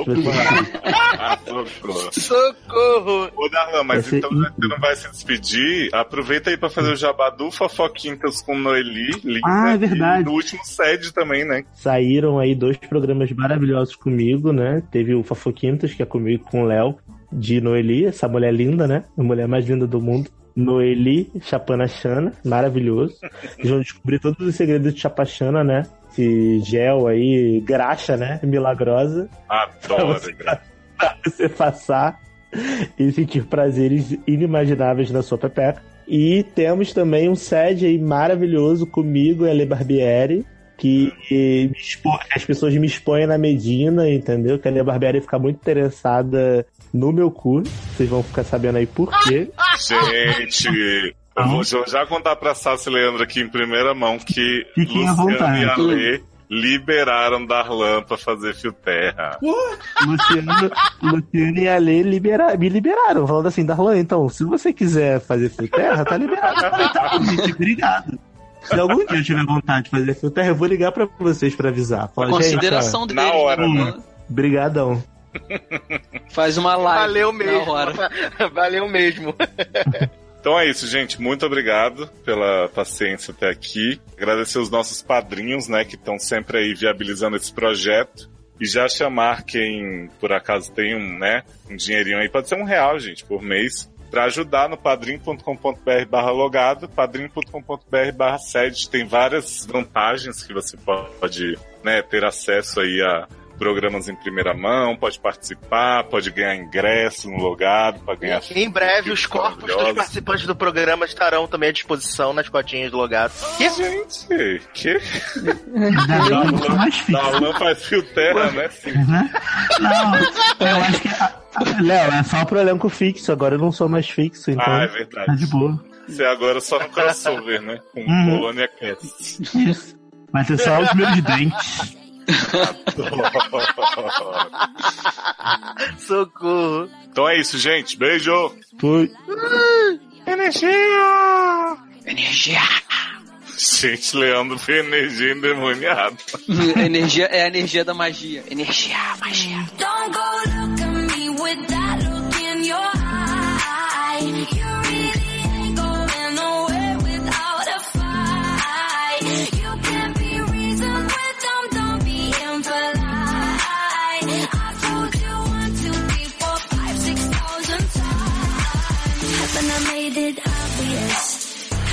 Haven't I made it clear? Deixa eu ver meu celular que tá em cima da cama. Uhum. Eu vou ligar, eu tô só procurando aqui a luz. Tô desacostumado. É aí atrás da cortina. Alô? Aí. Isso. Oi. E aí, Léo, tudo bem? Tá me ouvindo? Alô? Léo? Alô, alô, alô? Hello from the other side. Blá, blá, blá, blá, blá. Blá. Oi. Alô? Tá me ouvindo? Agora eu te ouço. Você me escuta? Escuta. Eu tô com um headset novo, que eu acho que ele tá um pouco baixo. Não sei se você tá ouvindo. baixo. Não, o teu, o teu som pra mim tá perfeito. Deixa eu começar a pegar um carro. Oi, dona Marlene. Pois é, tá ouvindo? Obrigado. De nada. Ai, Deus. É bom que não faz só sensação. Ah, hoje vai ter. Gritaria, se prepara. vai começar a ver a novela agora. Ela vai começar a interagir com a novela. Ah, tá ouvindo? Adoro. Ah, tô olha lá, gritando com meu sobrinho. Vai ser maravilhoso. Oi, Sassi. Oi, jovem. Tudo bem? Tudo bom, e vocês? Tranquilo, graças a Deus. Tinha que ter saúde, né? Não é? Será que Leandro entra pro começo ou ele vai esperar a chuva coisar? É porque a internet dele tá zoada. E aí, se Darlan tiver com vontade de ficar trollar e tal, pois não ele fica, senão ele vai curtir o trabalho. É óbvio, As veteranas vai ser. Não, a minha mãe. Na minha mãe não. As veteranas vai ser Star Trek, Good Place, How to É, Get Away Good with a Fight. Scandal. Isso, e esse crossover maravilhoso. Ainda não vi Good Fight, não saiu a legenda, eu tô bem triste. Vamos te dar spoiler então. Garoto. Ah, mas você não viu sem legenda, Nossa? Não. Ah, achei que você tivesse visto. Não, eu não vejo sem legenda The Good Fight. Hum, entendi. Quando vocês quiserem, então pronto. Deixa eu só avisar Leandro. Também, nasci pronto. Hum. Tá cortando pra vocês também ou é só pra mim? Um pouquinho às vezes. É, Mas pra mim é também tá cortando, mas eu, mas eu tô sem parâmetro, porque como aqui tá chovendo o dia todo, e também pode ser que a internet esteja um pouco instável, mas, tipo, eu tava baixando The Voice agora há pouco e tava normal. Cara, desliga esse torrent. Não, já tá desligado, antes de, de, botar, de, de coisar. Cara, falar em sempre critiquei, né? Acho que Leandro entrou. Oi? Leandro? O- É que entrou um logado aqui na conversa. Oi, oi, entre. Oi, jovem. Não entendi Você porque viu o foi Good Fight? entrou. Oi? Você viu Good Fight? Não. Ele não vê Good Fight, nem Good Wife, nem Good nada. Mas tu prefere que eu te apresente agora pra tu interagir no mesmo nas coisas que não viu ou, ou pra deixar quando for a série que tu viu? Pode deixar quando for quando a série que eu vi, porque aí eu acho que estabiliza mais a minha conexão. Eu só consegui Beleza, fazer. tá bom, sei lá. Eu só consegui fazer login pelo logado, a minha não tá indo de jeito nenhum. Logou pelo Tá. lugar. É, Deixa no mudo aí então, tá. pra garantir. Então, Sassi, vamos spoiler, hein? Não, eu não ligo pra isso não, né? Esqueceu? eu achei que você tinha saído mesmo. Não, tô zoando. Porque assim, Su fica sussurrando no, Gente, tem no alguém. ouvido. Só, só- um minutinho. Tem alguém fazendo. É só no meu? Não, tô ouvindo também. Não, tô vendo também. É tipo uma Não é Leandro porque ele tá mutado. Ah, Era Sassi. então, bora continuar. Não, não era. Voltou. É Sassi. Bom. Tá, vai. Daí, Não, mas a gente não pode também deixar de falar do outro plot incrível, né? Que é o plot peraí, Dalan. Tá que picotando. rola. Pera aí. Você tá, tá picotando pra você também, Sassi? Mu- Muito. Ah, pra mim, tá picotando vocês. Mas beleza, eu vou que esperar um tá pouquinho bom. então pra ver se Não, melhora. tá bom. Vai lá. É. Tá. Você sabe quem é Howard, né, né Sassi? Eles Sassi? Não, Sassi Erizuva. Sassi tá igual o Daiane, no grau. É. Enfim. O pessoal tava tão à vontade nessa, nessa reunião que Mercedes publicou o, o, o videozinho, né, da foto. E ela botou assim: Tchau, gente, tomara que a gente se encontre daqui a muitos anos. Vamos marcar. Maravilhoso. E véia cada vez mais véia, né? Real. Peter Novak, te amo, come meu bunda.